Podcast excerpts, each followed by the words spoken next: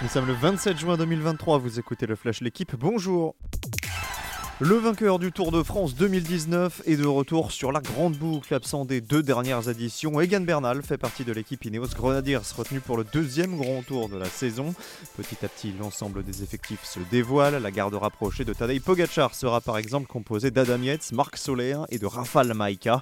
Quant au vainqueur sortant, le Danois Jonas Vingegaard, il pourra compter sur Wilco Kelderman, Kuss ou encore Wout van Aert, le nonuple vainqueur d'étape sur le Tour et maillot vert en 2022. Ce ne serait pas réaliste d'aller à la Coupe du Monde avec les Bleus. Sitôt arrivé à San Antonio, Victor Wenbanyama, le choix numéro 1 de la draft NBA, a annoncé qu'il ne participerait pas au mondial avec l'équipe de France à la fin de l'été. La décision est réfléchie et irrévocable, mais Wenbanyama l'assure, il sera là pour les Bleus les 10 à 15 prochaines années. D'ici là, il souhaite se consacrer à préparer son corps cet été pour les saisons à venir.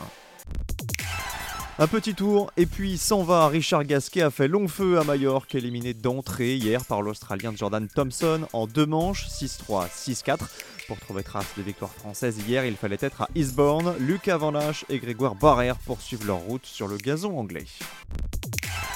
Quelques nouvelles du mercato pour finir ce flash info avec la prolongation du croate Luka Modric au Real Madrid. Le Ballon d'Or 2018 a re-signé pour une année supplémentaire.